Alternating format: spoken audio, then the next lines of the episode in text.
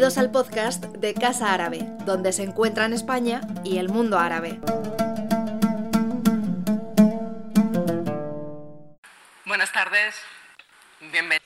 Bonjour, soyez les bienvenus à cette conférence de Casa Árabe sur l'imama dans le contexte européen, défis et perspectives, conférence de Mustafa Al-Mourabit, consultant du Conseil de la communauté marocaine à l'étranger.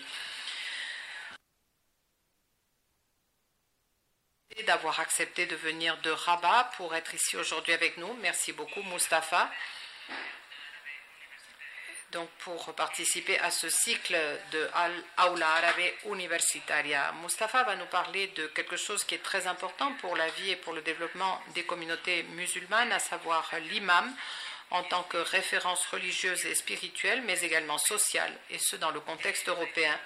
De façon traditionnelle, dans le cadre des sociétés à majorité musulmane, les fonctions de l'imam se résument principalement à diriger les prières quotidiennes et le prêche des vendredis, outre le fait de répondre aux questions religieuses des fidèles.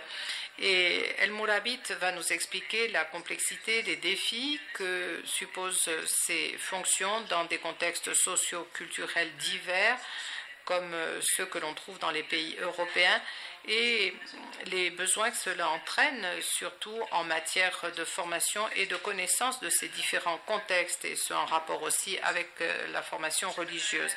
Il s'agit de la 13e conférence du cycle Aula Arabe Universitaria, la dernière de cette édition. Et comme vous êtes nombreux à le savoir, nous l'organisons en collaboration et sur proposition des programmes de diplôme et diplôme de troisième cycle des universités de Madrid et de Cordoue, dans le but d'enrichir les programmes d'enseignement sur le monde arabe et l'islam. La proposition, l'initiative pour aborder ce sujet ici émane du master et du doctorat en sciences de la religion de l'université Complutense de Madrid, c'est-à-dire nos collaborateurs pour cette séance. Et en représentation de l'université, nous avons avec nous le professeur Mohamed Dahili, professeur des études arabes et islamiques, qui est celui qui va se charger de présenter notre conférencier et le sujet de la conférence dans le cadre des études de ce programme. Merci Mohamed encore une fois pour votre collaboration pour ce cycle et toutes les activités qui ont été les nôtres à Casa Arabe.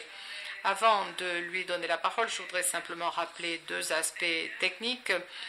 Outre des personnes présentes dans la salle, il y a des assistants en ligne, des étudiants notamment, et pour les étudiants qui nous suivent de loin, vous pouvez enregistrer votre assistance sur le chat de la plateforme en indiquant votre nom, vos noms de famille, le programme universitaire qui est le vôtre et votre université pour que ceci soit enregistré et que l'on en tienne compte pour la délivrance du certificat. Vous pouvez utiliser ce chat aussi pour nous faire part de vos questions pendant le débat qu'il y aura après la conférence du professeur.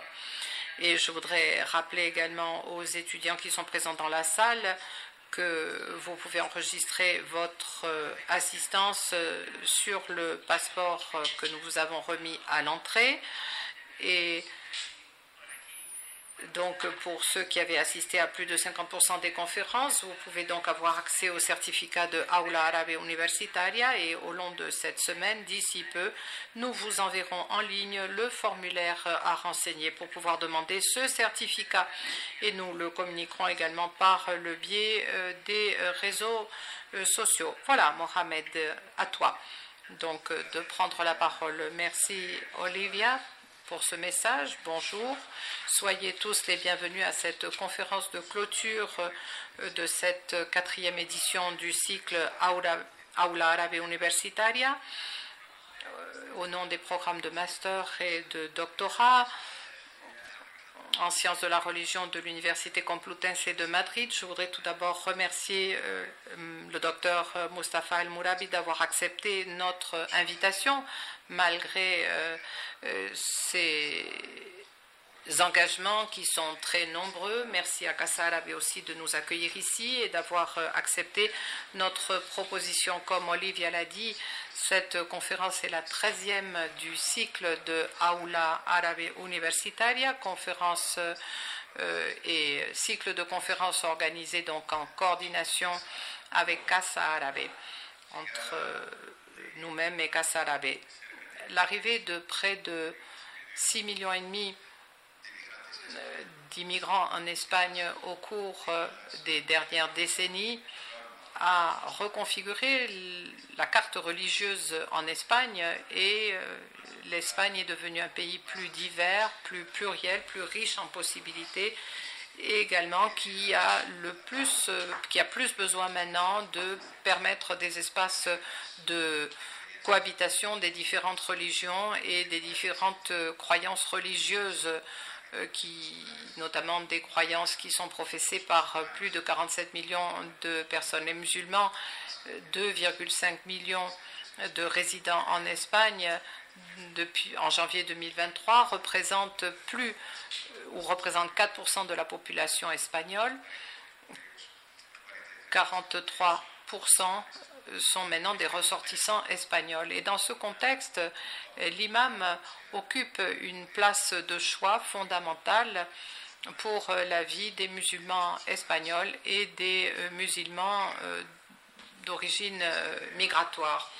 Et sur cette question. Le professeur Mourabit a une longue expérience au Maroc et en Europe en tant que chercheur, expert en la matière, en tant que gestionnaire également de la diversité religieuse et en tant que consultant et conseiller de différents organismes publics et privés et également en tant que président du centre Mahari des études et et des civilisations et en tant que responsable de l'Institut européen de théologie musulmane en France pendant de nombreuses années.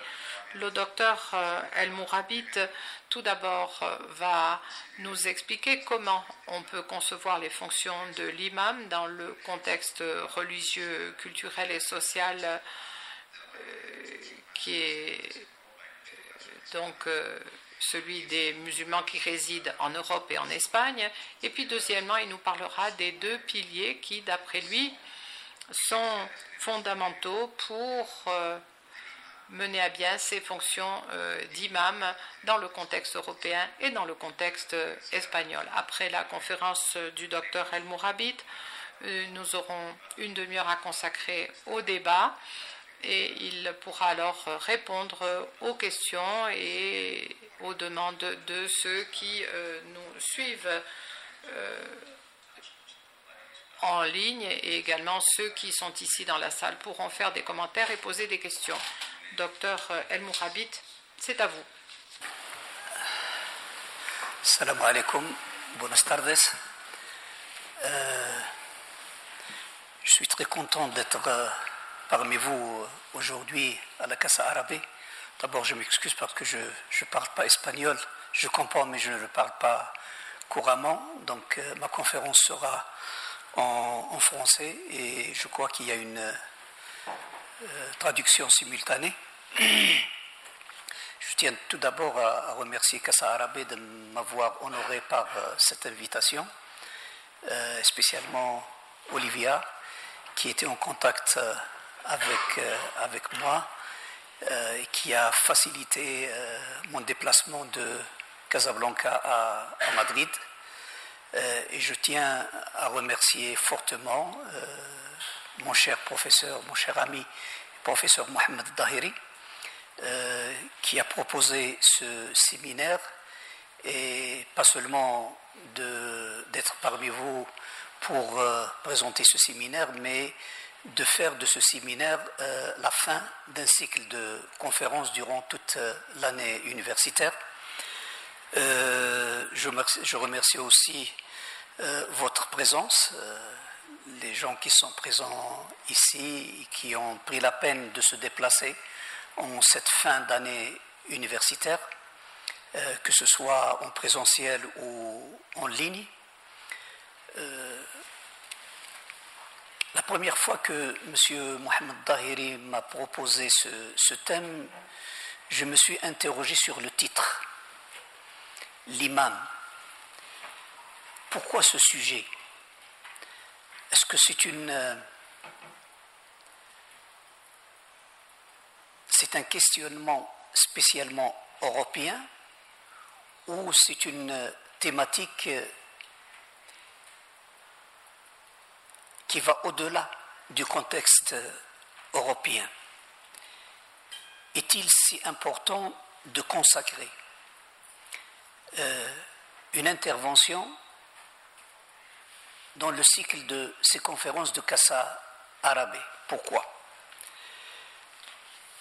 Et avant ça, je me suis demandé, euh, surtout nous les musulmans venant des pays musulmans, peut-être c'est une question qui n'a pas de sens. Qu'est-ce qu'un imam? Se demander qu'est-ce qu'un imam, c'est comme si on se demande qu'est-ce que l'eau? Qu'est-ce que manger? C'est une, c'est une évidence. Mais la recherche scientifique nous a appris qu'il n'y a pas d'évidence.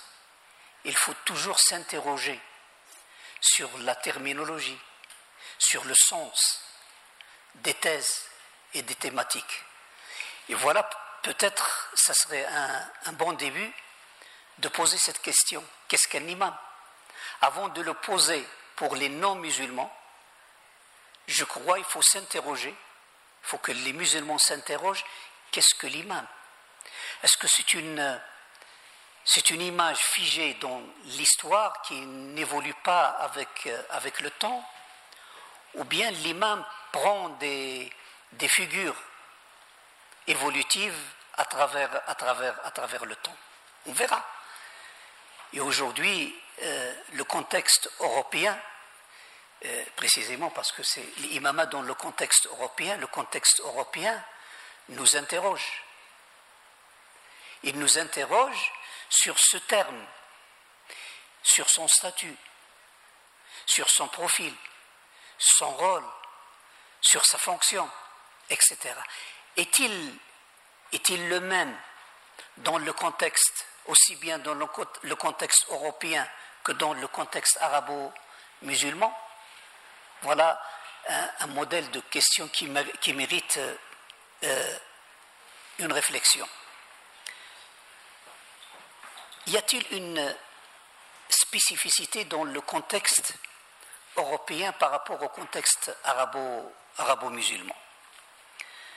Bien sûr, cette spécificité euh, quant au profil de, l'imam, de sa fonction et de, et de sa place. Et puisqu'il est question du contexte, peut-on penser l'imama en faisant abstraction des deux contextes?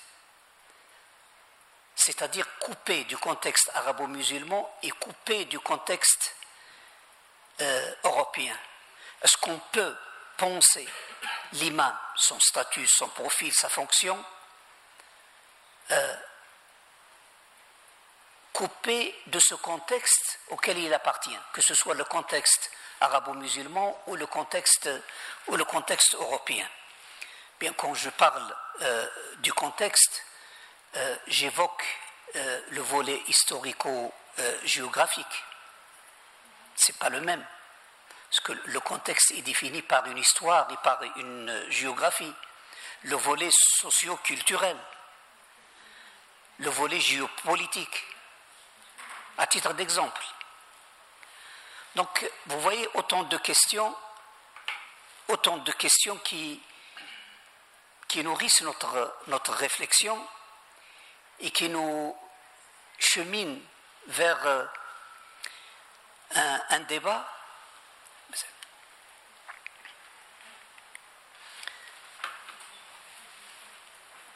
vers un débat fructueux. Euh, et je pense que c'est un sujet, c'est une thématique qui cache des problématiques qui nous permettra de repérer peut-être les enjeux et de dissiper un certain nombre de préjugés, de malentendus, même de stéréotypes, qui malheureusement euh, pèsent lourd sur euh, nos regards et nous approchent vers ça. Il nous aidera aussi à dégager un, certain nombre de perspectives euh, qui contribueront peut-être à se libérer du poids du passionnel, de l'émotionnel et du subjectif.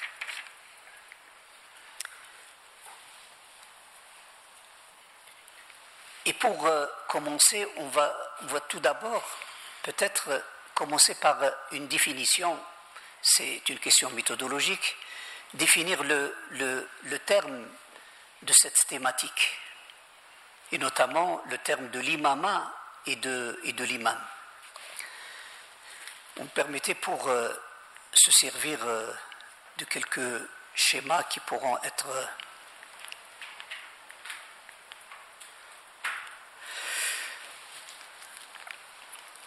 Euh, avant de, passer à la définition de, la terminologie, permettez-moi de, de, brosser devant vous un tableau des différents paramètres de cette thématique. Donc vous voyez qu'il y a le contexte européen, il y a, par la force des choses, puisque euh, évoquer l'imam ou l'imama, c'est évoquer aussi, c'est faire, euh, euh, appel à, la religion. Et la religion, surtout la religion musulmane, se, pose à, ce, à ces deux niveaux. Un niveau privé qui concerne l'individu, mais aussi un niveau public. On verra comment l'imam joue le rôle entre les deux, les deux, les deux sphères. Aujourd'hui, le contexte européen, euh, du fait de la présence des musulmans dans ce contexte et leur visibilité qui a accru avec, euh, avec le temps et qui est devenue une, euh, une présence citoyenne dans les différents pays européens, pose des questions, pose des enjeux. Et la relation qui euh, s'affiche entre la religion musulmane et le contexte européen, c'est un jeu de miroir.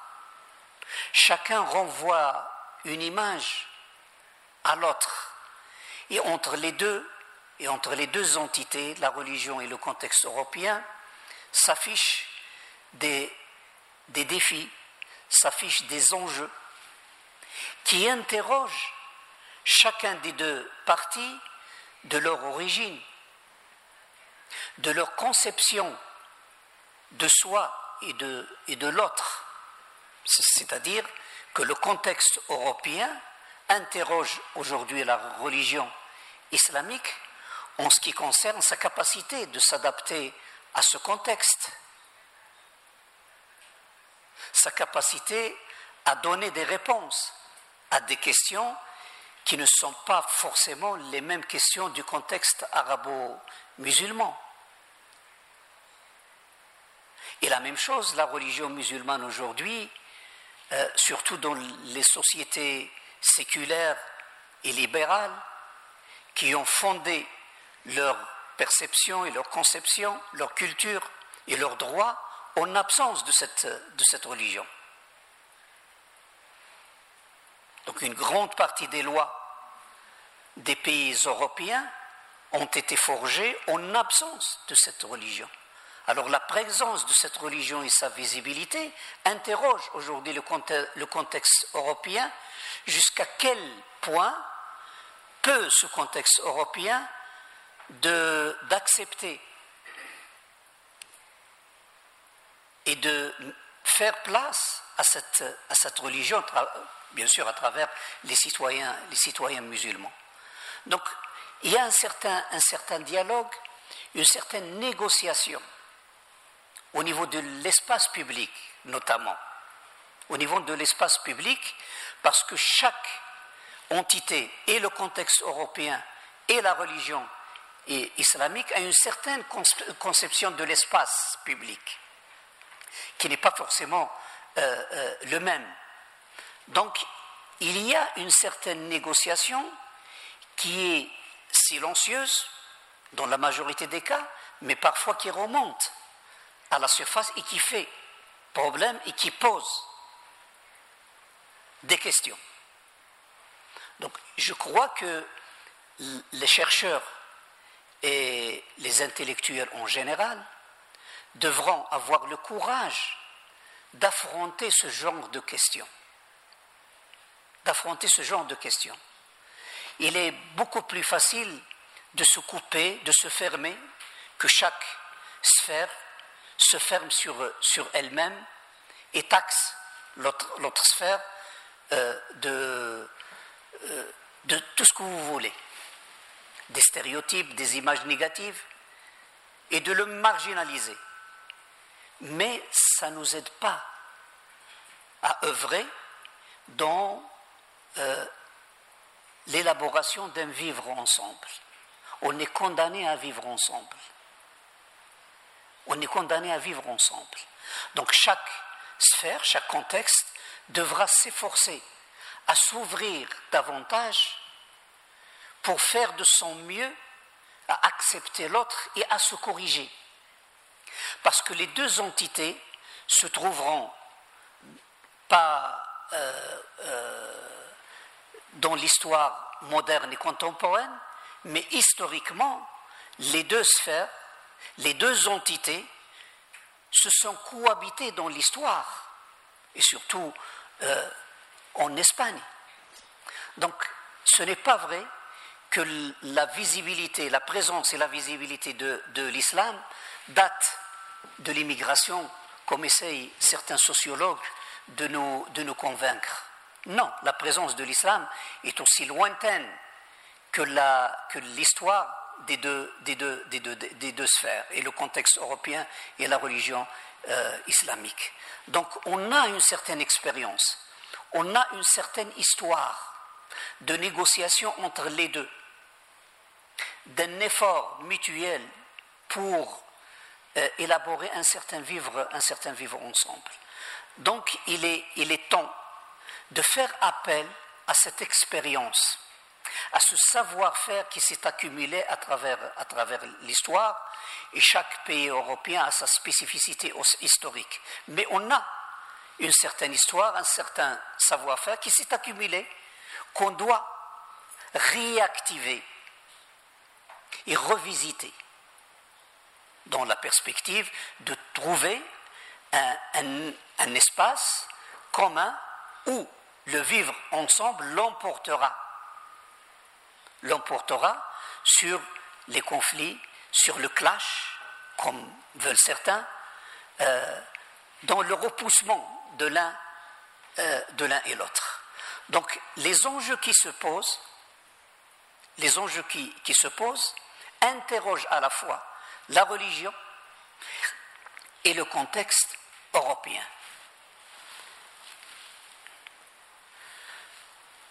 Et l'imam, dont on verra tout à l'heure euh,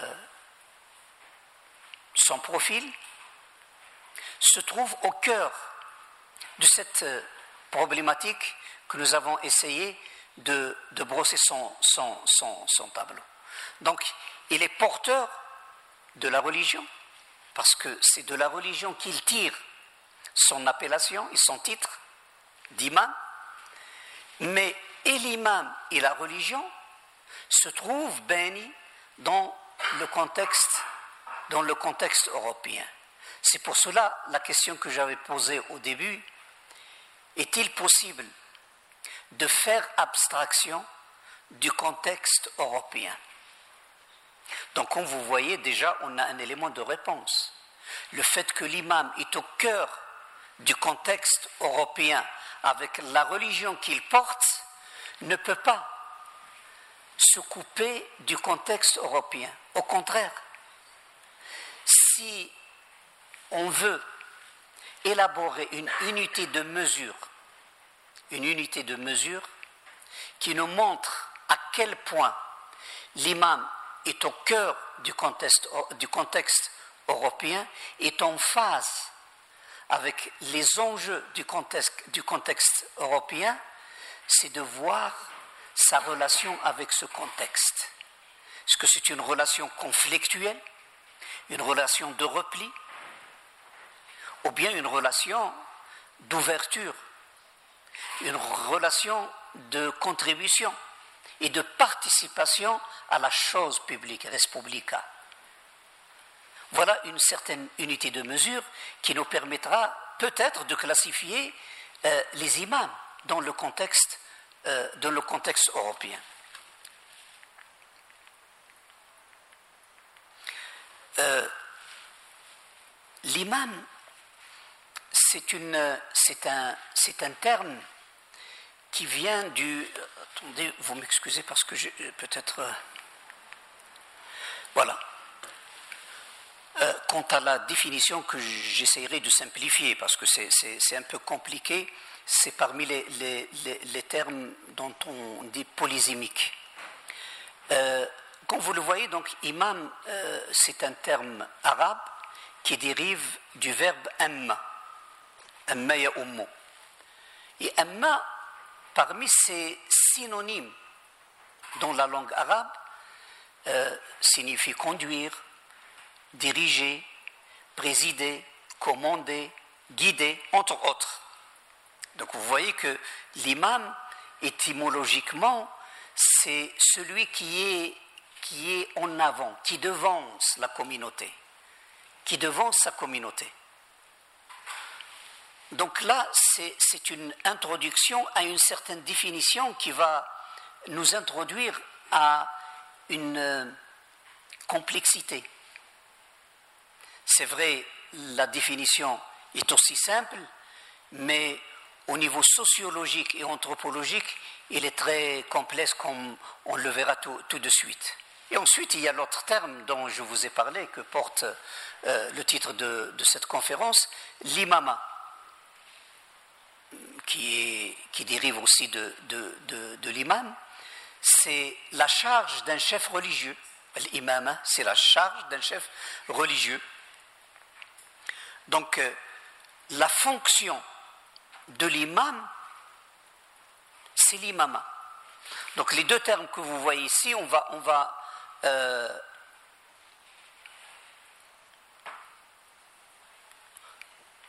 on va utiliser les deux termes dans ces deux sens-là. Alors revenons maintenant à, l'imam. Bon, déjà l'imam, euh, il n'est pas euh, dans sa définition et sa fonction, euh, il n'est pas euh, simple, aussi simple. Mais il est très varié et dans son profil, et dans son rôle, et dans sa fonction. On verra qu'il y a une certaine graduation de, de l'imam. Donc déjà, l'imam c'est celui qui est devant, comme on vient de le voir. C'est celui qui guide. C'est celui qui préside. Donc, qui préside bien sûr la, communauté, entre guillemets, parce que l'imama, peut-être pour les chercheurs, euh, ils vont être confrontés à deux, terminologies ou bien à deux sens de, de l'imama. Il y a un sens spirituel, l'imam, c'est celui qui guide, c'est celui qui commande, c'est celui qui devant, qui devance que ce soit dans la prière ou dans la vie de la, de la communauté, mais il y a une autre définition de l'imam, c'est au sens politique. C'est pour cela, dans l'expérience historique des musulmans, le chef de l'État était appelé al-imam. C'est celui qui est capable de gérer les affaires de la communauté, mais au sens politique. Donc il y a ces deux sens-là. Mais dans notre, thématique d'aujourd'hui, on se suffit du premier volet de l'imam, au sens euh, spirituel. Donc l'imam, il est à la fois, il est invité à enseigner, à apprendre la religion aux, aux musulmans. depuis le bas âge jusqu'à euh, un âge avancé. Donc il est toujours la source du savoir religieux. Donc c'est un maître, c'est un enseignant. Euh, il est aussi un éducateur qui éduque la communauté par ce qu'il a le savoir moral qu'elle a. Donc il guide, c'est pour cela que c'est, un guide. Il est aussi là pour répondre aux questions, aux exigences qui pèsent sur la communauté. Donc il est, euh, il est obligé à chercher des réponses sur les questions que pose la communauté à partir de la référence du référent religieux. Donc, il doit être il doit connaître la religion, il doit connaître les méthodes d'extraire une réponse valable à des questions variables selon le contexte. Donc, il est, il est là pour émettre des avis religieux sur des questions profanes. Donc c'est un, c'est un mufti. C'est un mufti, on verra que ce n'est pas tout imam est un, est mufti. On verra la, graduation euh, euh, de, de, de, l'imama. Donc c'est un mufti. Il est aussi, puisque c'est un guide, euh, c'est un dirigeant au niveau religieux, il doit être, il doit donner l'exemple de lui-même. Donc il ne doit pas se suffire d'inviter les gens à des paroles religieuses ou à les diriger selon la morale de la religion, mais à donner lui d'abord l'exemple d'adopter cette, morale. C'est pour cela, dans la tradition islamique, euh, quand on parle de quelqu'un de modèle ou d'exemplaire, on dit toujours que c'est un Coran qui marche sur les pieds. Ça veut dire qu'il faut exécuter, il faut donner sens à ce qu'on croit. Sinon, ça, sera, ne sera pas, ça sera un imam euh, qui souffre d'une carence, d'une partie très très importante, d'un pilier très important. Donc vous voyez, j'ai essayé de, rassembler les quatre fonctions euh, de, l'imam euh, euh, d'une façon abstraite, sans l'inscrire dans un contexte ou dans un autre. Théoriquement, ce sont les fonctions globales qui, sont demandées pour être un, imam. Donc, voyons maintenant de près ce que signifient ces deux, pardon, ce que signifient ces, quatre fonctions de, l'imam. Si on essaye de les rassembler selon la spécificité de chaque, fonction, on peut dire que euh, un imam euh, est, est appelé à développer un savoir. Un savoir de la religion, puisqu'il prêche, puisqu'il guide, puisqu'il oriente. Donc un savoir profond de, la religion, de, la religion musulmane. C'est pour cela qu'il est, qu'il est qualifié, il devra être qualifié avec ce savoir d'être maître qui enseigne, qui apprend la religion à la communauté, mais aussi d'être un mufti capable de répondre aux questions, aux exigences de la euh, communauté, d'émettre, des avis euh, à partir de, de, la religion. Donc, c'est le volet, si vous voulez, savoir et science. Il doit développer. Mais aussi, il doit avoir une certaine morale. Une, certaine morale qui dépasse l'ensemble de la communauté, puisque c'est lui qui guide c'est lui qui est en avant. Donc il doit euh, montrer, faire montrer cette morale à laquelle il invite la communauté. la morale qu'il enseigne. Il ne peut être éducateur ou être un, exemple que s'il a cette morale, pas en termes de, savoir, mais en termes de savoir-faire. Savoir-faire. C'est pour cela la communauté, il n'est pas dupe. Il juge les imams pas seulement en fonction de leur savoir, mais en fonction de leur morale. C'est la morale qui prime. Et on a dans, dans notre histoire, euh, aussi proche que lointaine, combien d'imams qui avaient euh, un savoir très approfondi, très riche, mais qui ont été marginalisés et laissés tomber par la communauté par défaut de la morale. Par défaut de la morale. Voilà une autre problématique euh, que, que la question de l'imam nous introduit.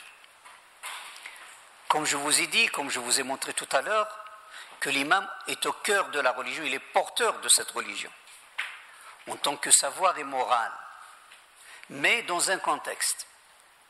Dans un contexte. Euh, dans la conception islamique générale, que chaque musulman connaît, la religion est transcendantale. Il émane du Seigneur, de Dieu, Allah. Donc, cette religion qui est révélée, c'est une révélation, elle est unique, puisqu'il trouve son origine du Créateur, il est absolu, il est unique. Il est unique. Mais cette religion, une fois qu'il commence à affronter les problématiques euh, de la communauté, de l'humain, chaque personne, et en l'occurrence l'imam, est appelé à répondre aux exigences et aux questions de son environnement, de son environnement, à partir de la, référence religieuse. Donc, il émet des avis. On est dans un autre contexte qui est un contexte anthropologique un contexte anthropologique. Le fait que l'imam ou un savant, quel qu'il soit, quel qu'il soit, vit dans un environnement, dans un contexte qui bouillonne. Ah. Je crois que j'ai. Les 30 minutes sont, sont écoulées. Euh, oui. Euh,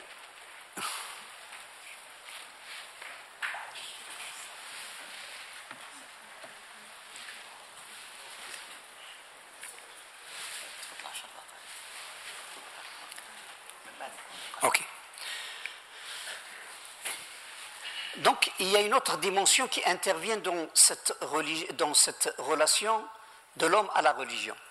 C'est la dimension culturelle. La dimension culturelle qui a été tellement évacuée par la pensée musulmane en faisant fi de la composante anthropologique euh, de la société, qui est la culture, on a essayé de, faire perpétuer une certaine conception de la religion qui est équivalente à la, à la révélation.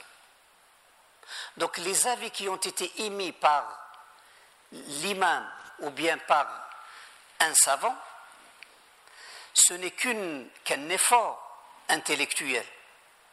Un effort intellectuel d'interprétation pour chercher une certaine réponse à partir, à euh, des notions qui sont purement religieuses. Mais du moment où on trouve une certaine réponse, on avis, un avis. Émettre un avis est une réponse à une question. Et la question émane d'un contexte culturel, c'est-à-dire anthropologique.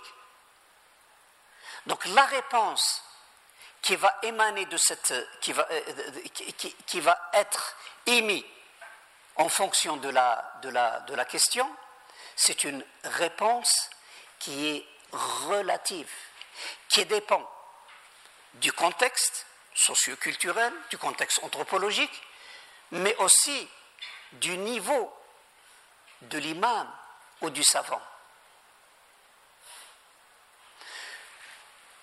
Et cette réponse, elle dépend de la question qui a été, posée. Et puisque la question dépend du contexte culturel, la réponse est aussi fait partie de ce contexte culturel. Au-delà de ce contexte culturel, la réponse n'a aucun sens. On ne peut pas importer une réponse qui n'a pas une assise dans un contexte culturel. Donc, on passe, comme vous voyez, on passe de la religion à un autre niveau que j'ai appelé la religiosité. Et le passage entre les deux se fait par l'intermédiaire de la, culture. Si la religion est divine dans son essence, la religiosité est anthropologique en comparaison avec la religion que j'avais qualifiée au début, qu'il est divine, unique et absolue, la religiosité est anthropologique. Elle est diverse et elle est relative. Elle est relative. Donc, la culture est capitale dans la compréhension de la formation de l'esprit musulman. Donc vous voyez pourquoi je, parle de, cette partie-là, pour vous dire que ce qui est capital dans la vie de la communauté musulmane, ce n'est pas la religion. Ce n'est pas la religion, c'est le contexte culturel. C'est le contexte culturel. Si les musulmans souffrent d'une d'une culture, d'une vie communautaire qui est en phase avec le contexte, euh, contexte culturel, la faute n'est pas à la religion, mais la faute à la communauté qui est incapable, qui est incapable de saisir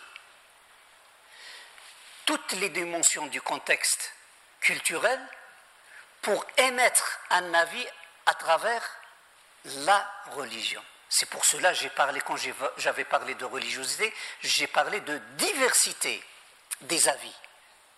Puisque le contexte, il n'est pas le même, la culture est relative et spécifique d'une communauté, d'une communauté, donc forcément, forcément les réponses ne sont pas les mêmes, euh, les questions ne sont pas les mêmes, alors les réponses ne sont pas les mêmes. Donc on ne peut pas prétendre que la réponse émise ou l'avis émis par un mufti, un imam ou un, savant, on ne peut pas prétendre qu'il représente la religion. Mais il représente la religiosité. Pour définir la religiosité, la religiosité, c'est la façon, la façon d'approcher la religion, la façon de représenter la religion. Donc c'est une représentation de la religion selon le contexte culturel. C'est pour cela que je vous ai dit, ce qui est capital dans la vie de la communauté, ce n'est pas la religion, mais c'est la religiosité, c'est le contexte culturel, c'est lui qui prime et celui qui détermine et définit ce qu'on veut de cette, de cette religion. Donc, euh, pour, pour, aller vite, voilà, euh, dans le cas de, l'imam, en général, depuis les années, normalement depuis la, Deuxième Guerre mondiale, euh, au cours de la migration, les premières migrations en Europe, et qui d'ailleurs étaient très, très importantes. Aujourd'hui, c'est une migration qui est diverse, parce qu'elle concerne tous les pays musulmans, toutes les sociétés musulmanes, dans leur diversité ethnique, linguistique, socioculturelle, etc. Et qui ont migré vers l'Europe, le continent européen, qui lui-même divers et multiple au niveau linguistique, mais aussi au niveau socioculturel, politique, stratégique, économique. Donc imaginez la rencontre de ces deux diversités, de ces deux grandes diversités. Donc le migrant qui arrive en Europe, il n'arrive pas euh, coupé de ses racines ethniques, culturelles, identitaires. Mais il est porteur d'une certaine personnalité. Il est porteur d'une certaine culture. Parce qu'il a été, chaque personne, chacun de nous, euh, a été éduqué dans un environnement euh, qui a une culture, qui a une histoire, euh, les coutumes, les traditions, un climat, une géographie. Donc tout ça a un rôle à forger à dessiner les contours de notre, de notre personnalité. Donc quand on, quand, on, quand on se déplace, quand on migre, on porte avec nous cette, cette tradition si lourde. Mais on migre vers un autre espace, un autre contexte euh, qui se caractérise lui aussi par euh, par une histoire, par une géographie, par une culture, par des traditions.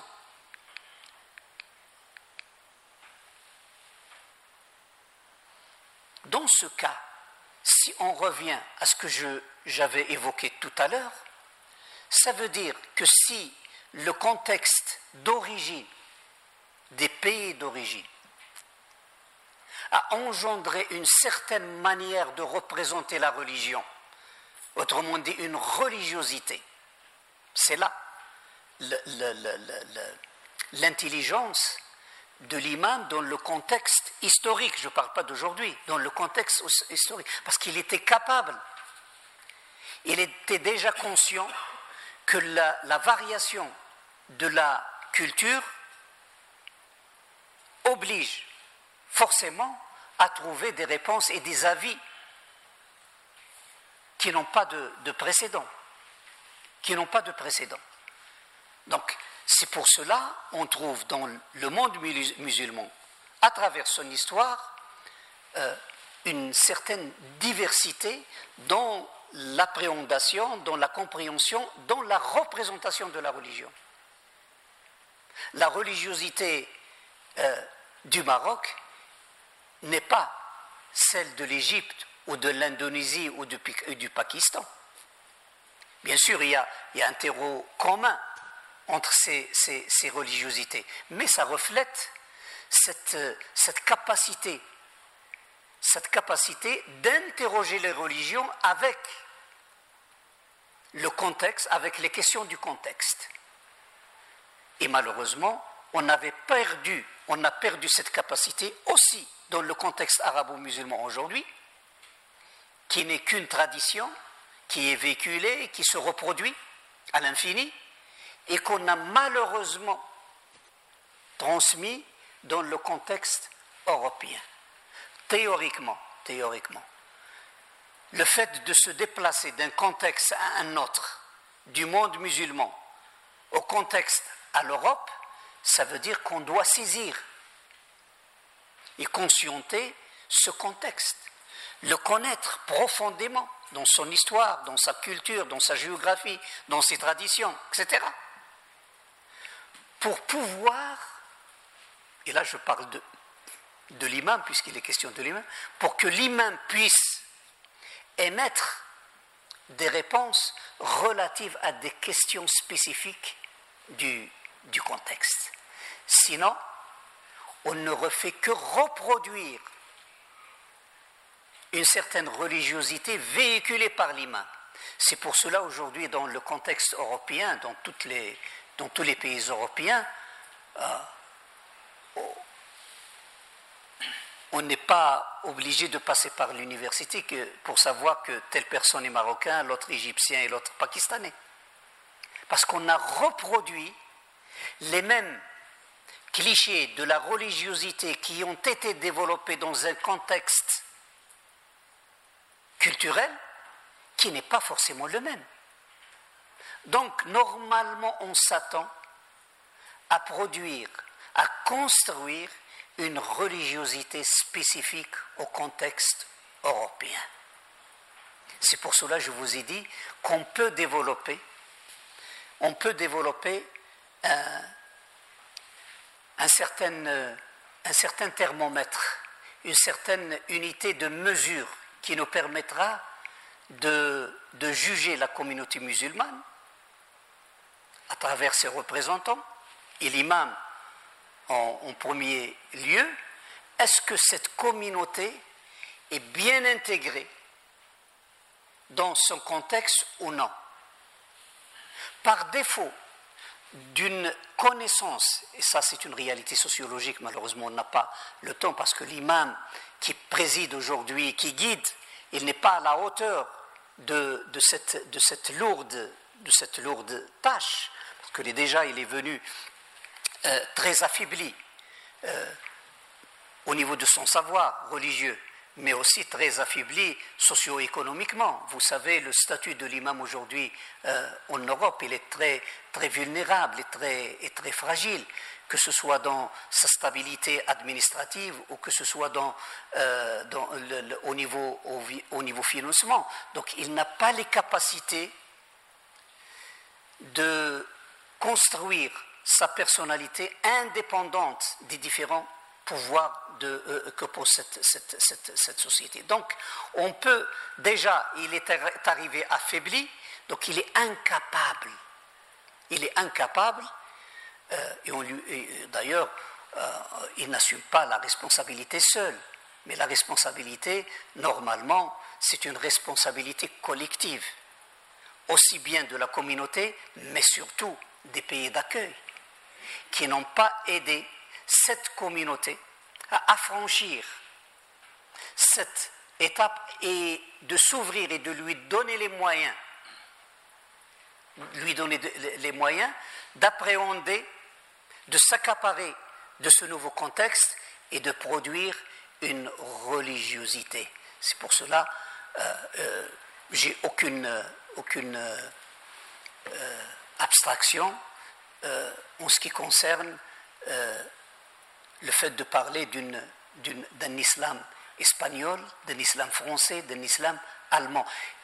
Ça devrait être, être comme ça du moment où on sait que le contexte, que la religion est constante, mais le contexte, le contexte est capital dans l'interrogation de cette religion pour permettre à la communauté, à la communauté musulmane de produire une religiosité relative et en phase avec le contexte euh, européen. Euh, oui, euh, je sais, malheureusement. non, je, je m'arrête ici et peut-être dans la discussion on pourra continuer sur les autres aspects de la. D'accord, merci beaucoup. Non. Je félicite le docteur Mourabit pour sa, son excellente conférence. Vous aurez l'occasion dans, le, débat de, répondre euh, aux questions et aux commentaires de euh, notre euh, pardon. Je disais donc que nous remercions le docteur El Mourabit et nous abordons maintenant la deuxième partie de cette rencontre débat. Vous avez la parole pour poser des questions, faire des commentaires portant sur euh, les questions évoquées par euh, le docteur El Mourabit pendant sa conférence. Olivia, je ne sais pas si sur euh, le chat il y a des commentaires. Non, nous allons d'abord commencer par la salle.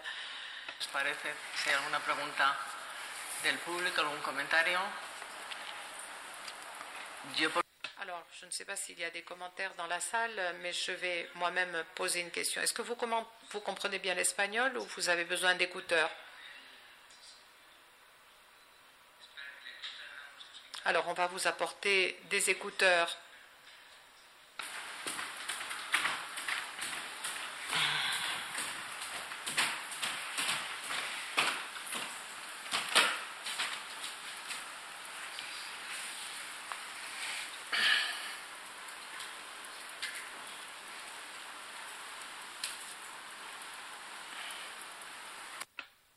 Vous entendez l'interprétation, professeur?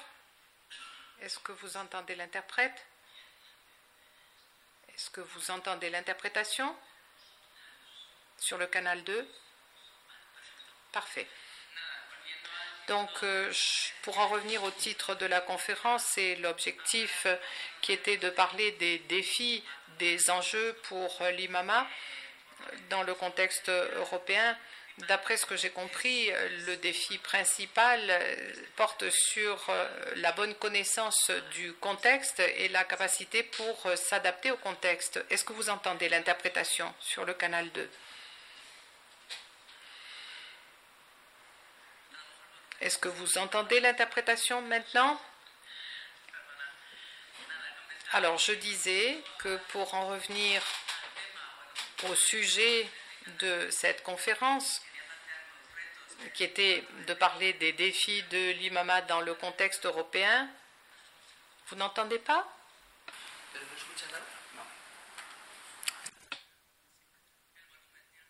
C'est un problème peut-être de volume. Est-ce que vous entendez maintenant? Vous entendez l'interprétation? Très bien, merci.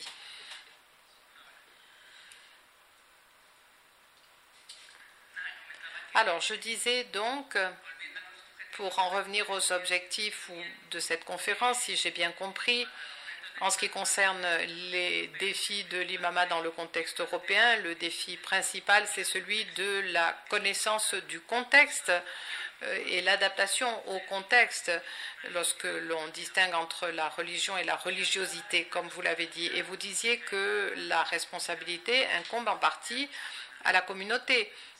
Vous voulez dire la communauté musulmane Comment est-ce que l'on peut matérialiser cette bonne connaissance, cette bonne appréhension du euh, contexte? Est-ce que cela serait par le biais de l'expérience, grâce au fait de vivre dans ce contexte, ou bien est-ce qu'il peut y avoir une, formation euh, en ce qui concerne ces contextes Oui. c'est-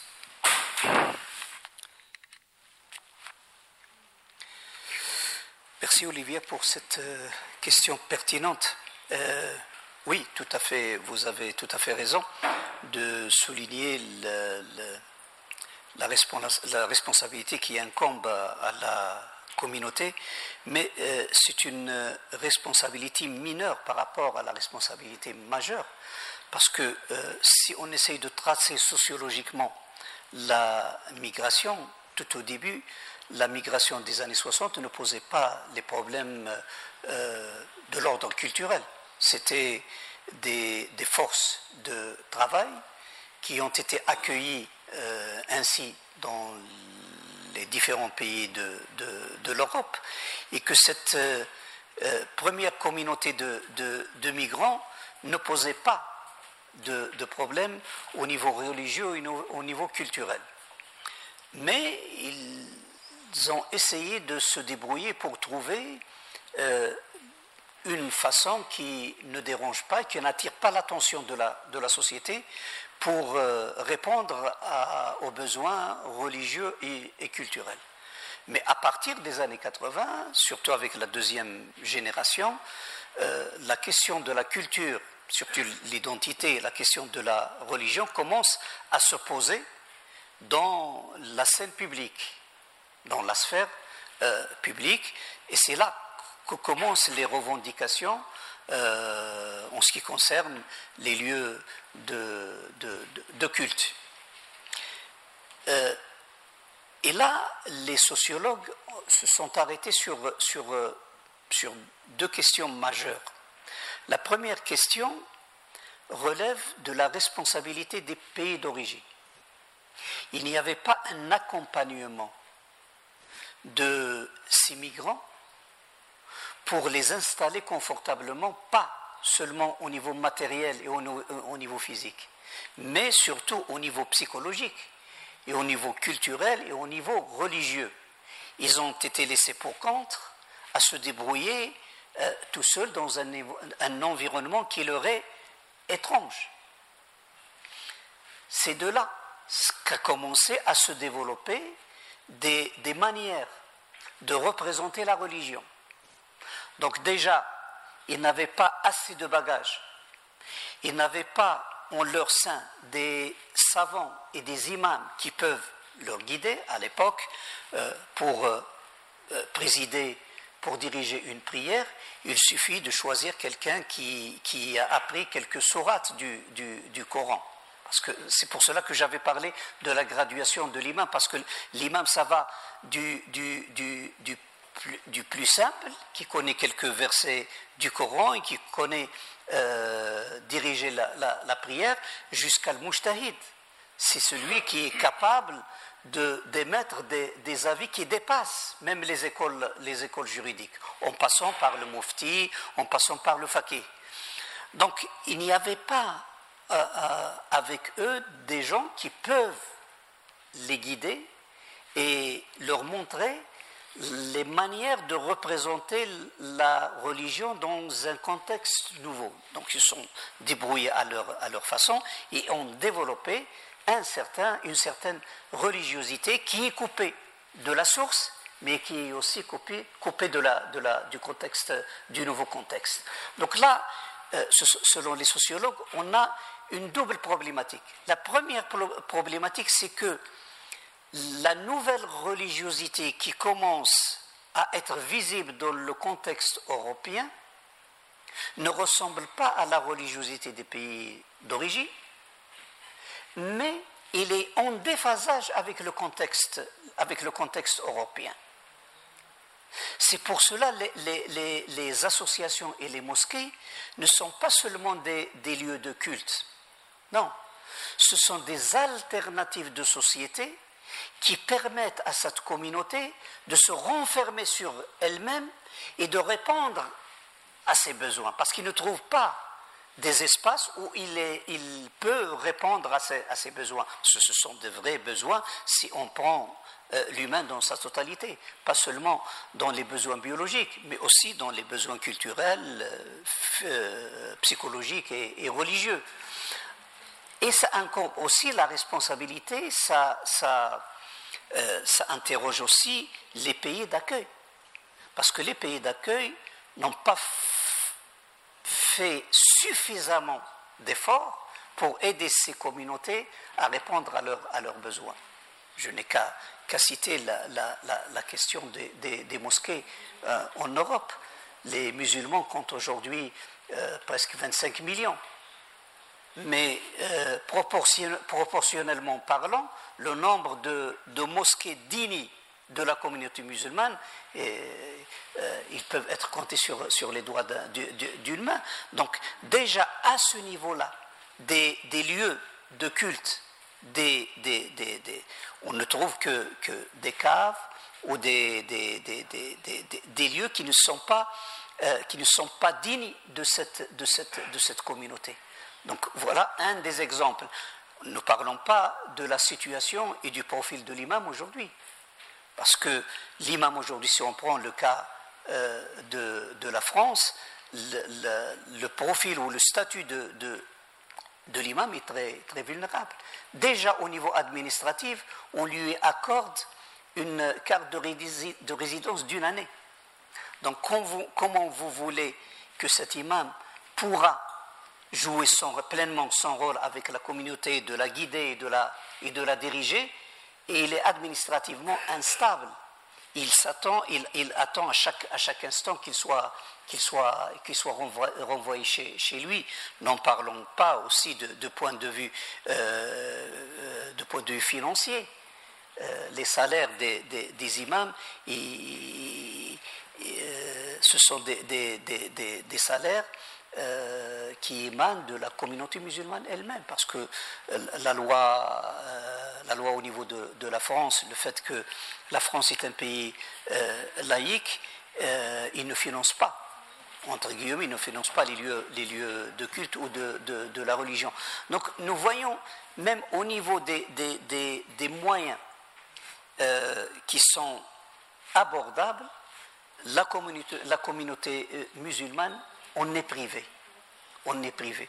Donc, euh, c'est pour cela que je ne suis pas surpris de, ce genre de religiosité qui, se manifeste dans l'espace public, euh, dans l'espace public européen. Parce qu'une communauté qui est laissée pour compte, qui n'a pas les moyens, qui n'a pas d'outils pour répondre à, ses besoins, alors c'est un, vide énorme et la route est ouverte pour tout, tout courant qui peut influencer cette, cette, cette communauté par des représentations qui sont tout à fait étranges euh, au, contexte, au contexte européen. Euh, avant les, les, les, événements de, de, de 2000, 2001, euh, l'approche sécuritaire européenne en ce qui concerne la question de, l'islam était focalisée sur les imams, puisque c'est lui la source d'un savoir religieux et ont classifié les, imams selon euh, leur radicalisation. En ce qui concerne le discours émis dans les, mosquées. Mais après 2011, euh, la, la, construction du discours islamique a dépassé l'imam lui-même. On parle aujourd'hui d'une religion ou d'une religiosité numérique. Donc les jeunes de la troisième génération spécifiquement puisent leur source de la, de, la religiosité des, sites qui sont... Donc on est devant une, une, situation très euh, complexe, on ne peut pas la réduire à, à une dimension sans l'autre, mais il faut essayer de, faire appel à toutes ces dimensions et d'essayer de voir la part de la, de la, de la, de la responsabilité. Je crois qu'aujourd'hui, on a une chance. On a une chance, on a plutôt une double chance, à mon avis. Une chance pour l'Europe et une chance pour les musulmans. Pas seulement la communauté musulmane qui vit en Europe, mais les musulmans à travers le monde. Parce que, comme je vous ai dit, la religion musulmane et le contexte européen sont entrés dans un, dialogue, dans une certaine négociation, comme toute négociation, euh, qui a ses côtés euh, positifs et les côtés négatifs, mais je crois aujourd'hui que, vu l'évolution du paysage mondial, au niveau philosophique, au niveau stratégique, au niveau politique, au niveau écologique, au niveau existentiel. L'humanité a besoin aujourd'hui de toutes les traditions et de toutes les sagesses à travers le monde pour réfléchir à cette situation euh, euh, unique dans l'histoire de, de l'humain. Et je crois que l'islam, en tant que religion, qui avait montré ses capacités de s'ouvrir sur, sur, sur, sur l'autre et d'avoir cette, cette, cette force de distinguer entre la religion et la religiosité, entre le, euh, la théologie et l'anthropologie, et d'avoir et de, forcer les musulmans euh, représenter leur religion selon le contexte historique. Et aujourd'hui, je crois, les, les, sociologues et les anthropologues, ils découvrent un exemple euh, qui est encore vital, même s'il est historique, mais il reflète sur une certaine dynamique d'une communauté qui a vécu euh, en Andalousie, qui a vécu au Maroc, et qui a montré sa capacité de représenter une religion, la religion selon le contexte historique. Et les Marocains ont développé une certaine religiosité qui n'a rien à voir avec les autres religiosités parce qu'il est collé à la réalité euh, quotidienne des, Marocains. Donc, je pense qu'on doit euh, faire appel à ces, à ces expériences, à ces savoir-faire. Donc, l'islam ou la communauté musulmane, personnellement, est une chance pour l'Europe. Mais de l'autre côté, l'Europe est une chance pour l'islam, pour la communauté musulmane à travers le monde. Parce que l'évolution de, la communauté musulmane au niveau intellectuel et au niveau euh, anthropologique est stagnée. Est stagnée. Il ne fait que reproduire ce qui a été fait auparavant. Le, contexte européen est un, laboratoire, vivant qui pèse des questions qui vont de l'ordre euh, ordinaire à un ordre existentiel. Le fait qu'il y a une certaine évolution à tous les niveaux, je ne prends que la science comme exemple d'une euh, sphère qui évolue d'une certaine manière et qui repose les questions de, l'existence euh, de, l'humain. Et je crois que ce genre de questions est capable de euh, renouer avec la dynamique intellectuelle des, des musulmans. Parce que le, type de questionnement, c'est lui qui fait de la religion une euh, une dynamique ou une stagnation. Merci aux deux. Euh, más eh, intervenciones, más eh, doctora Planet. Est-ce qu'il y a d'autres questions? Oui, bonjour. Merci beaucoup. Je suis Anna Planète de l'Université Autonome de Madrid. Et moi, j'ai deux questions très brèves sur l'Espagne. Première question. Jusqu'à quel point les imams donc, qui exercent leur imama sur les mosquées espagnoles savent donner des réponses aux questions posées par la jeunesse, et en particulier par les jeunes filles musulmanes. Nous, nous venons de finir une étude qui a duré quasiment deux ans et dans cette étude, entre autres choses, nous avons pu constater que les jeunes filles musulmanes d'origine marocaine essentiellement ne sont plus du tout intéressées à l'espace social de la mosquée.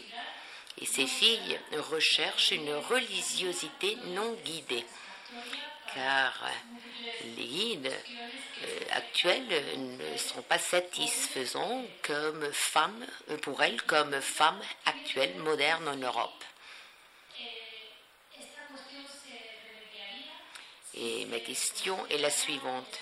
Est-ce que l'on pourrait trouver une solution si l'on reconsidère l'espace de la mosquée comme un espace ouvert, plus ouvert aux femmes? Ou si l'on récupère, comme c'est le cas dans d'autres espaces voisins comme l'Algérie ou le Maroc, la figure des femmes qui exerce non pas une fonction d'imamat pour la prière, mais d'accompagnement dans la vie quotidienne avec une approche particulière de genre. Je ne parle pas d'un féminisme islamique, mais d'une mouchida, donc une guide spirituelle avec une conscience de genre, ce qui est quelque chose de différent. Je ne sais pas si vous avez euh, quelques informations complémentaires sur ce sujet.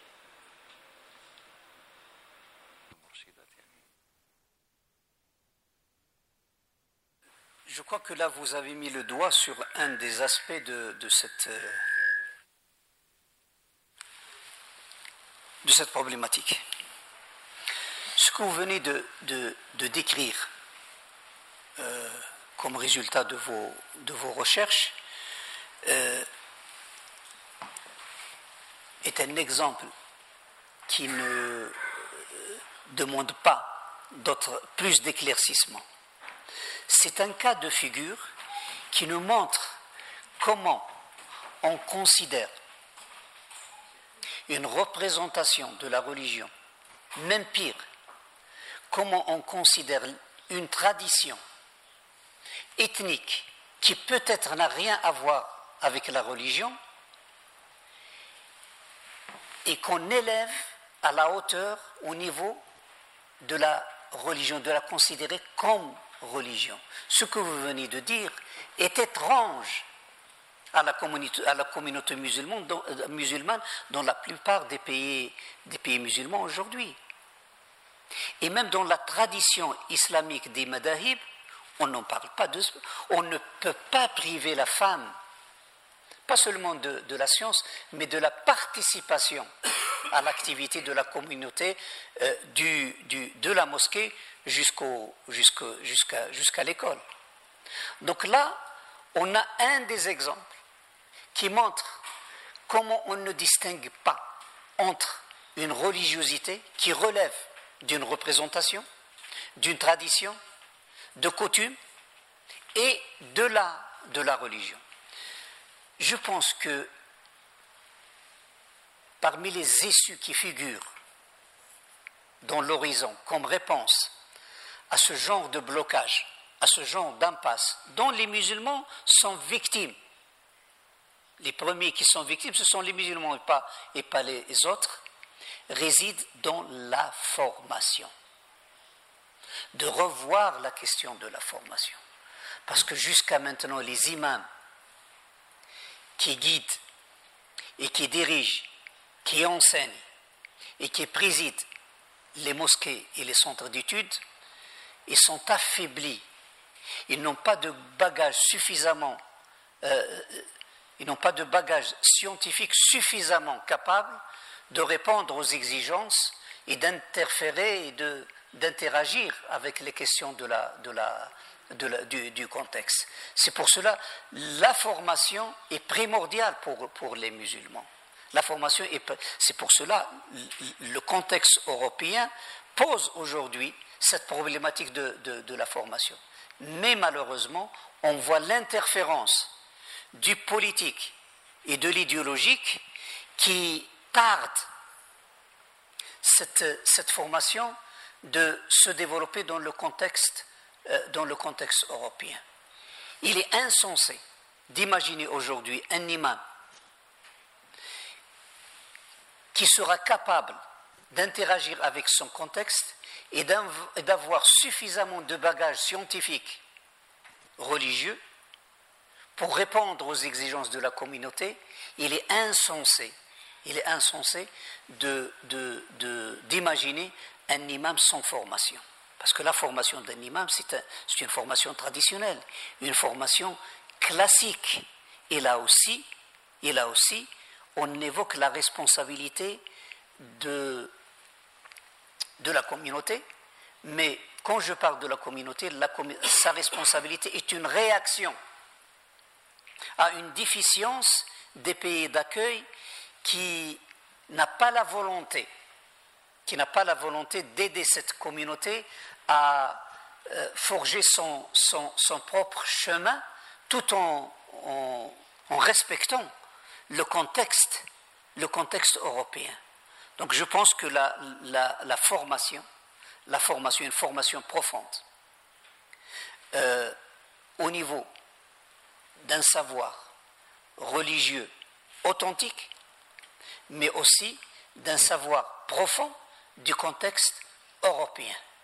C'est pour cela, aujourd'hui, comme je, je, vous ai dit tout à l'heure, que l'Europe est une chance pour l'islam, aujourd'hui, l'épistémologie euh, moderne met entre nos mains des méthodologies, des outils épistémologiques qui sont capables d'aider notre communauté à représenter la religion en tenant compte du contexte européen. Merci aux deux. No sé si tenemos tiempo. Seis preguntas de online. Entonces, hacemos las seis. Sí. Nous avons six questions qui nous sont arrivées online.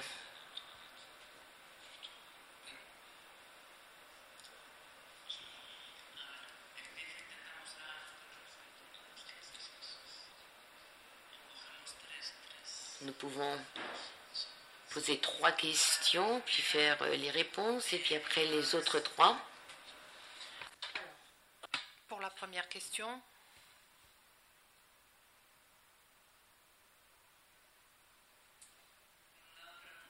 Donc pour la première question, Mohamed Al-Markouri, département de linguistique de l'Université autonome de Madrid, et qui, euh, bien sûr, euh, euh, salue et dit que l'intervention était très intéressante et pose une question quant à la formation d'un imam dans les pays musulmans et notamment aussi en Europe.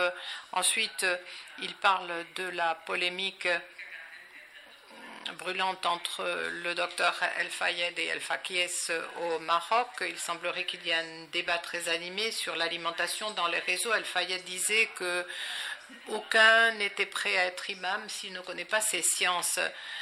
Je ne sais pas si vous avez quelque chose à dire à ce propos. Et puis aussi une troisième question de Kamal Altman, non, c'est la quatrième, donc euh, Francisco Javier Lara aussi, qui disait dans le même sens que pour être un imam, il faut avoir des connaissances outre le Coran, par exemple une formation en psychologie ou autre chose, ou est-ce qu'il suffit de bien connaître le Coran? Donc voilà le premier groupe de questions en ce qui concerne la formation. Et puis nous prenons encore une autre question qui est la suivante. Vous avez parlé d'un islam espagnol, français, allemand. Est-ce que vous pourriez approfondir la question? Comment est-ce que cela euh, touche directement euh, l'islam? Est-ce que vous pouvez apporter des précisions?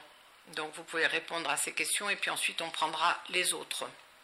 Oui, il y a, je pense qu'il y a certaines des questions euh, que je viens de, répondre en ce qui concerne la formation. Je dis tout à l'heure qu'il est insensé de penser une formation d'un imam euh, seulement dans les, les, sciences ou les savoirs religieux. Euh, il est primordial, il est aussi important d'avoir une formation dans les sciences humaines. Parce que les sciences humaines ce sont des sciences qui nous permettent de comprendre les enjeux de la société et les enjeux de l'individu. Donc ils sont très importants pour repérer la, réalité de la sociologie de la, communauté, pour pouvoir construire des réponses aux questions que pose cette, communauté. On ne peut pas imaginer un imam qui peut répondre à une question ou bien d'élaborer un avis à partir de la religion sans savoir la sociologie et l'anthropologie de la, de la société. Donc je suis euh, tout à fait d'accord qu'il est aussi important de, dans la formation d'un imam euh, d'avoir une formation profonde et authentique de la religion, mais aussi une formation profonde de, des, sciences, des sciences humaines et même au-delà des sciences, des, sciences, des sciences humaines, les sciences, euh, exactes. Euh, la polémique entre le et, les autres, je crois, c'est une, euh, c'est une polémique qui ne mérite pas un, intérêt euh, capital parce que c'est circonstanciel, euh, il n'est pas, pas, nouveau. Donc euh, je pense que ça reflète, reflète, plutôt la faillite d'une élite intellectuelle, que ce soit au niveau des, imams, des, des ulama, de la religion ou de l'autre. Le fait d'arriver à un tel niveau de, de, débat, euh, comme euh, le, montre le cas de, de, de je crois que c'est, ça, n'enchante pas notre, notre, notre société et il n'est pas au niveau des débats que pose l'actualité, que ce soit au niveau des, des pays euh, arabo-musulmans ou au niveau du monde entier. la troisième question, c'était sur la troisième question L'islam espagnol et l'islam ah, français. Euh, j'ai essayé d'expliquer de, de, ce, que, ce que je, je, je, pense, ce que, ce que signifie euh, cette, euh, cet appel à reconstruire un islam spécifique à chaque pays, même pas à chaque pays, mais à chaque, à chaque région. Du fait que la culture est spécifique de l'humain, est spécifique d'une communauté, parce qu'il dépend du contexte.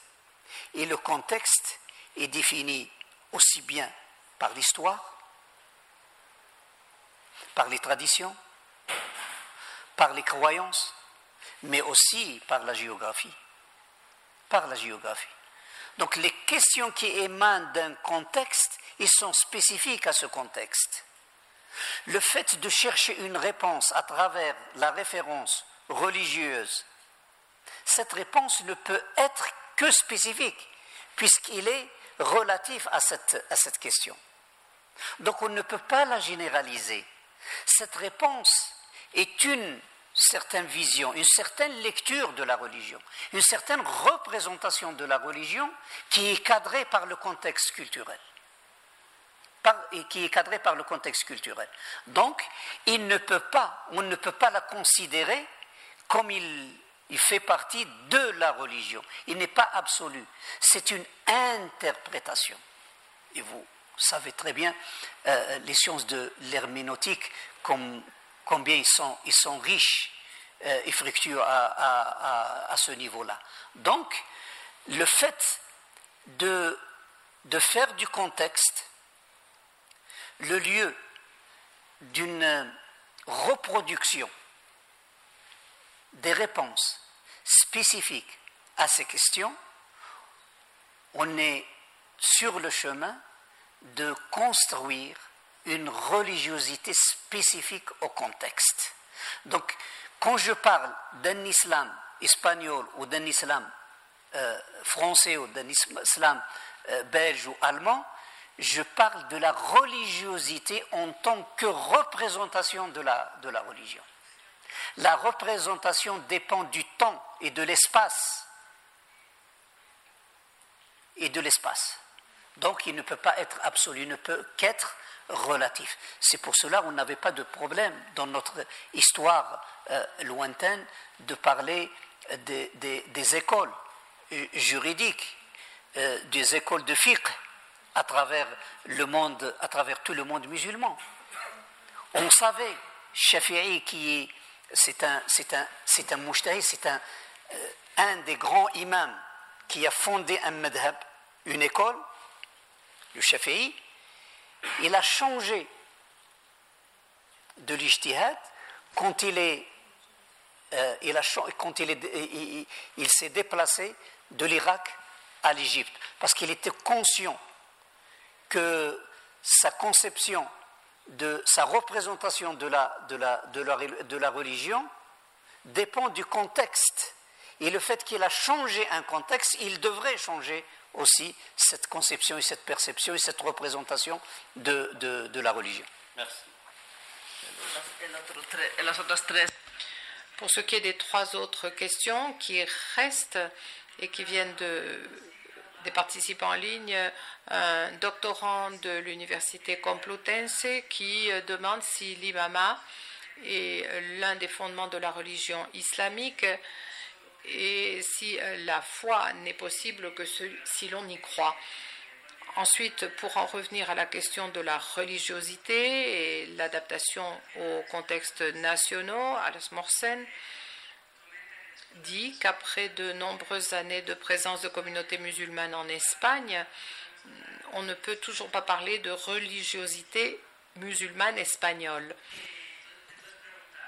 Donc sa question est la suivante, comment pouvons-nous sortir la communauté du contexte des pays d'origine et créer un contexte plus approprié pour les nouvelles générations? Quel serait le rôle d'un imam pour euh, accomplir euh, cette tâche? Et puis une dernière question d'Abu Nabil Harwis. La participation politique et donc, il demande s'il y a des contraintes qui empêchent la participation politique de la minorité musulmane en Europe euh, par le biais des élections, euh, donc des candidats ou le vote est-ce que ce sont donc, est-ce que c'est l'imam qui ne peut pas participer ou également des représentants des minorités? Et voilà, c'était les dernières questions. Bien sûr, l'imama est primordial dans la religion, dans la religion musulmane parce que euh, ce n'est pas n'importe qui pourra interpréter et pourra faire une, une, lecture de, de, la religion. Euh, la même chose comme les autres domaines. On ne peut pas euh, n'importe qui pourra exercer la médecine ou l'ingénierie. Euh, on devra avoir un certain savoir de cette religion pour pouvoir la, pratiquer et pour pouvoir guider et diriger la, communauté. Je pense que l'imam est capital dans la construction de cette, de cette religiosité parce qu'il est à la fois il est l'équilibre, il est l'unité de mesure dont j'avais parlé, euh, d'une connaissance profonde et authentique de la religion, mais aussi d'un savoir profond et exhaustif du, contexte où, il vit. On ne peut pas imaginer une religion sans, sans imam, sans savant et sans mufti. Donc c'est tout à fait, je crois que c'est une, une évidence pour, pour les, musulmans. Euh, pour la question 2, je crois que j'avais abordé cette, euh, cette question, euh, que ce soit dans mon intervention ou dans les questions qui ont été posées. il est temps de sortir de, sortir, de faire sortir la communauté de cette situation de mineur, une communauté à laquelle on pense à sa place, une communauté qui doit prendre sa responsabilité, pleinement sa responsabilité, pour forger son, son cheminement. Mais ça n'est possible que s'il y a des volontés politiques et des aides. On doit les aider. On doit les aider à se retrouver comme citoyens euh, entièrement indépendants du contexte euh, euh, politique. Je crois que dans ce cas-là, on, est encore, on est encore loin. Mais si vraiment on veut essayer, on rêve ou on, on tente à reconstruire cette communauté indépendamment des forces politiques, que ce soit des pays d'origine ou des pays euh, d'accueil, on doit les initier et les, et les aider à la formation. Et je crois que la formation, la formation, la formation est une clé capitale pour l'avenir de, cette, communauté. Euh, avant de terminer, euh, j'ai là quelques euh, je vais vous montrer quelques, diapos euh, qui montrent, euh, qui résument ce que je, voulais vous dire. Peut-être je n'ai pas arrivé, je n'ai pas réussi à vous transmettre ce que je, tentais de vous faire passer. Mais là, j'ai choisi un, un poème de Mohamed Iqbal. Mohamed Iqbal, c'est un philosophe pakistanais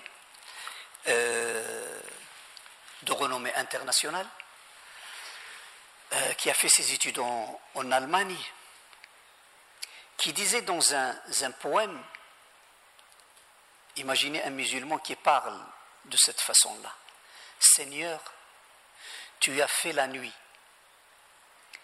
j'ai fait la lampe, tu as fait la glaise, j'ai fait le vase, tu as fait le désert, j'ai fait le jardin. Une, telle conscience, une telle conscience qui comprenait ou bien qui faisait une certaine lecture de sa religion, que l'intervention du Créateur n'abolit pas la volonté de l'homme, n'exclut pas l'homme. Au contraire, ce que nous montre le Seigneur par ses créatures, c'est justement pour pousser, pour inciter l'homme à réagir et à faire de la sorte et ne pas condamner l'humain dans son contexte à attendre la solution et la réponse d'en haut. Mais au contraire, chaque acte du Seigneur, chaque verset du Coran incite l'homme à réagir, à réagir depuis la réflexion et la lecture de, cette, de ce verset et de trouver les moyens de le représenter dans le contexte. Et le deuxième, qui ne vous est pas étrange, et combien je l'aime, Antonio Machado, il résume tout. Que le chemin n'est pas tracé d'avance. Le chemin se forme par notre marche. Alors marchons ensemble pour forger le chemin qui nous mène vers le vivre ensemble. Et merci.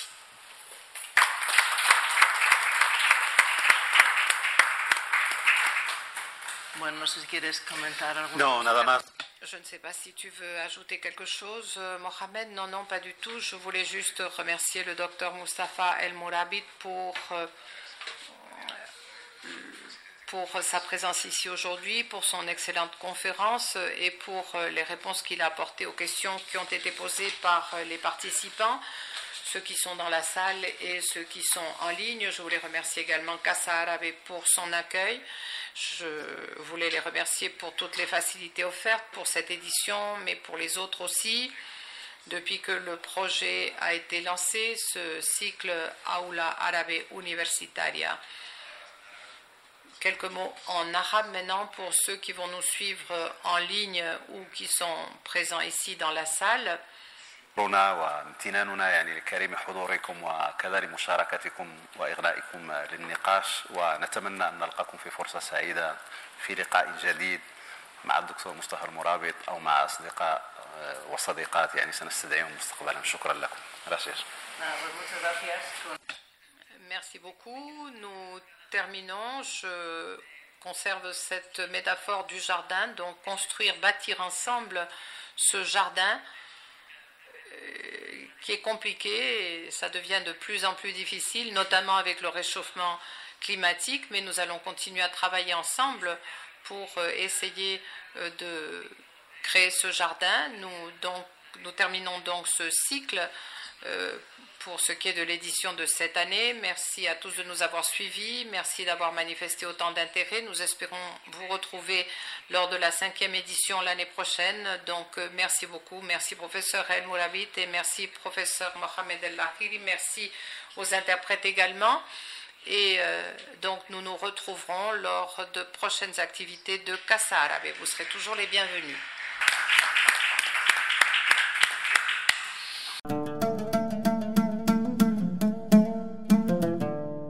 Gracias por escucharnos.